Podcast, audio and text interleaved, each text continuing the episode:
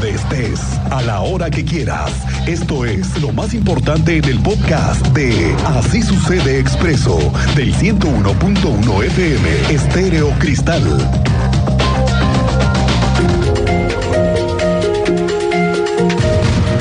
Ayer le platicaba al final del programa que la Defensoría de los Derechos Humanos le hizo una recomendación a la Secretaría de Seguridad Ciudadana por la forma en la que atendieron una protesta en 5 de febrero. Esto fue justo al inicio del sexenio, porque un grupo de pobladores de Amealco, intentando presionar a la CEA para resolver un conflicto, por cierto, añejísimo, y como en esa ocasión intentaron cerrar carriles centrales, fueron desalojados por la fuerza y esto le ameritó a la Secretaría de Seguridad Ciudadana una recomendación para que mejoren las formas en las que atiende las manifestaciones. ¿Qué dijo el gobierno sobre esto? Andrea Martínez, ¿cómo te va? Buenas tardes.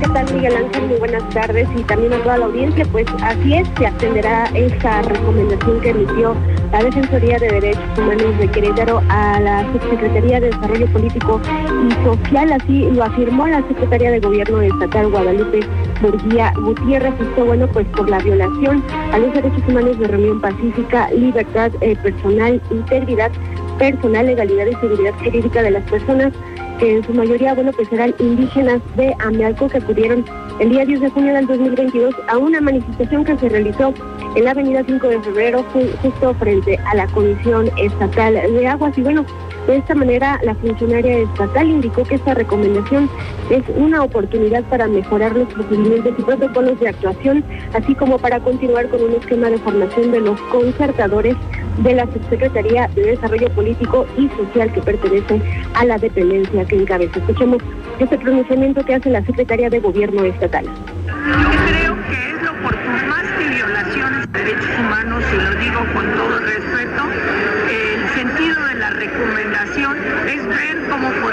Mejorar nuestros procedimientos, la capacitación y revisar al interior del mismo equipo de la Subsecretaría de Desarrollo Político en proceder para actuar de una manera que eh, mejor responda a los deseos de todo tipo de ciudadanos.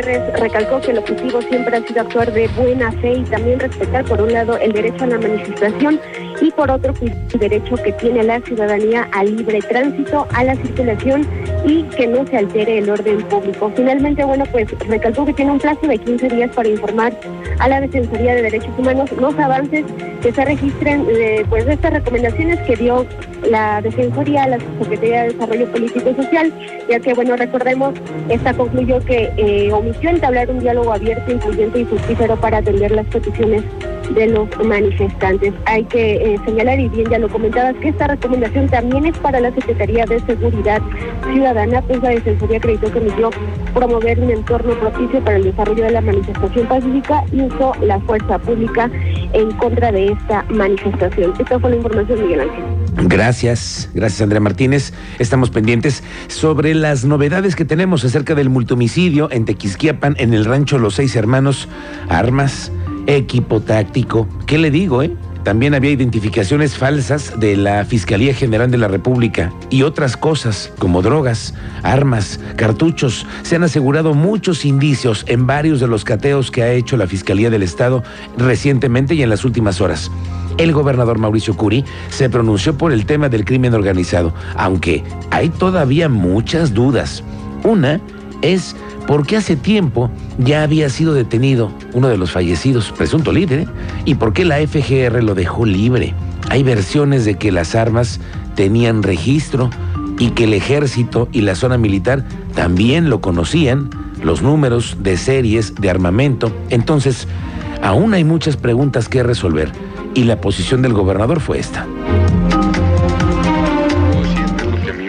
Desde un inicio estamos al pendiente, estamos trabajando en investigación, en, en prevención y lo que hice cuando yo llegué a, querer, a ser gobernador fue hacer una encuesta entre 13.000 personas para ver si tenían algún tipo señalamiento en temas de que le estén pidiendo derecho de piso, que sientan que había alguien y todos dijeron que no, se volvió a hacer otra y estamos en el mismo y por supuesto que está tan complicado el escenario nacional, lo que está pasando en Guanajuato, que el efecto cucaracha puede en cualquier momento lo que les puedo decir es que aquí en Querétaro estamos trabajando de la mano con las instancias que se...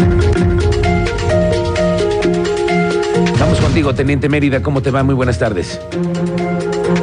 Buenas tardes, Miguel Ángel. Buenas tardes a nuestra audiencia. En relación al tema del homicidio múltiple en el rancho de los Tecocotes de los seis hermanos, pues informar que este grupo de 11 militares en retiro que fungían como escoltas de Álvaro Sánchez, alias el tartamudo, pues rindieron su declaración, después fueron eh, quedaron en libertad después de ser interrogados. Fue a través de un medio nacional donde el fiscal Alejandro Echeverría Cornejo refirió sobre la identidad de estos exmiembros de la Sedena, razón por la cual dice dijo que tenían permiso de portar a fuego y que además prestaban un servicio de seguridad para esta persona. Los escoltas no están detenidos en este momento, no solamente los escoltas tuvieron que declarar, sino que en ese momento se tomaron 25 declaraciones a, diversas personas que se les localizó en el lugar. Entonces estamos hablando de exmilitares que esta persona traía como grupo de seguridad. Ahí también, la vez que fueron detenidos el pasado 24 de diciembre de 2022, acreditaron la aportación de las armas. Ya lo que no se supo es qué pasó, fue la devolución también del Tigre. Pero bueno, esto tendremos mayor información más adelante. Un accidente muy fuerte en Paseo de la República, a la, altura de la delegación Santa Rosa Caurigi, con saldo fatal de una persona sin vida, y el decomiso de medicamento controlado después de la llegada de 300 elementos de la Guardia Nacional en una paquetería ubicada en el municipio de Tequisquiapan. Ingresaron binomios caninos con su elemento, su efectivo, pues detectaron varias cajas. De esto les doy detalles más adelante, Miguel Ángel. Bien, gracias, Teniente Mérida. Estamos pendientes contigo. Vida nocturna en Querétaro ahora estará más vigilada, ¿eh? Mucho más vigilada, luego de varios hechos que se han registrado con armas de fuego en centros nocturnos y que alguien los deja pasar armados a los escoltas y a los dueños y a los que les pagan a las escoltas. Eso es lo que ha estado pasando.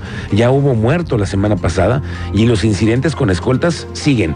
La Secretaría de Gobierno del municipio de Querétaro, a través de la Dirección de Inspección, ha clausurado 18 establecimientos, entre antros, bares, algunas discos por diversas faltas administrativas como la licencia de funcionamiento, el visto bueno de protección civil, aquellos que están fumando, ya lo sabe usted. Los operativos de supervisión en esos establecimientos van a ser permanentes y se llevan a cabo todos los fines de semana para garantizar, intentar garantizar, ¿eh? eso quiero decir, garantizarlo no ha sido completo, intentar garantizar la seguridad de todos los que van a estos establecimientos. Llevamos del arranque de la, campaña para acá, debemos llevar más o menos unas 18 clausuras de lugares que por alguna otra razón no cumplen alguna normatividad, pero estamos digamos, participando con ellos, muy coordinados con las asociaciones de discotecas, de cantinas, de bares.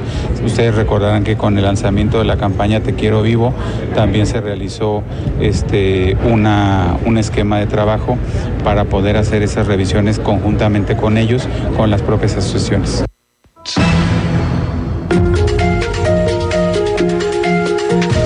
Fíjese que autoridades del municipio de Querétaro reciben entre una y tres denuncias cada semana por contaminación auditiva de fuentes de, en la ciudad que generan mucho ruido por encima de los 65 decibeles.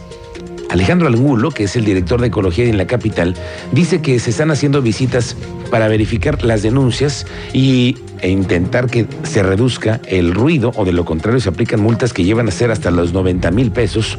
Algunos de los negocios que más se reportan son bares y restaurantes con música en vivo, especialmente en la madrugada, y talleres en el turno matutino. Los talleres mecánicos que luego nos están escuchando. Un saludo a todos ellos. Un abrazo, por cierto, sí, es correcto. No dicen que le bajen. No, bastantito. Ay, no, ¿sí, en serio? Bueno, resulta que en los arcos han estado eh, tomando evidencia de los altos niveles de decibeles en algunos centros nocturnos. Esto fue lo que dice la autoridad. Eh, principalmente se centra en negocios comerciales que tienen actividad nocturna de música en vivo o no en vivo, ¿no? Y son de fines de semana en un horario que va de las 10 de la noche hasta las 3 de la mañana. Luego le siguen talleres. Eso se, ha también eh, denunciado por la ciudadanía y que ya no se encuentra prácticamente en el centro histórico, sino en colonias aledañas, de talleres que trabajan y entonces la afectación ya no es tanto nocturna, sino es muy de mañana. Eh, entonces tenemos ese otro sector que estamos visibilizando. Y con respecto a las casas de habitación, eh, se han denunciado, pero nosotros no tenemos competencia para ingresar a casas particulares.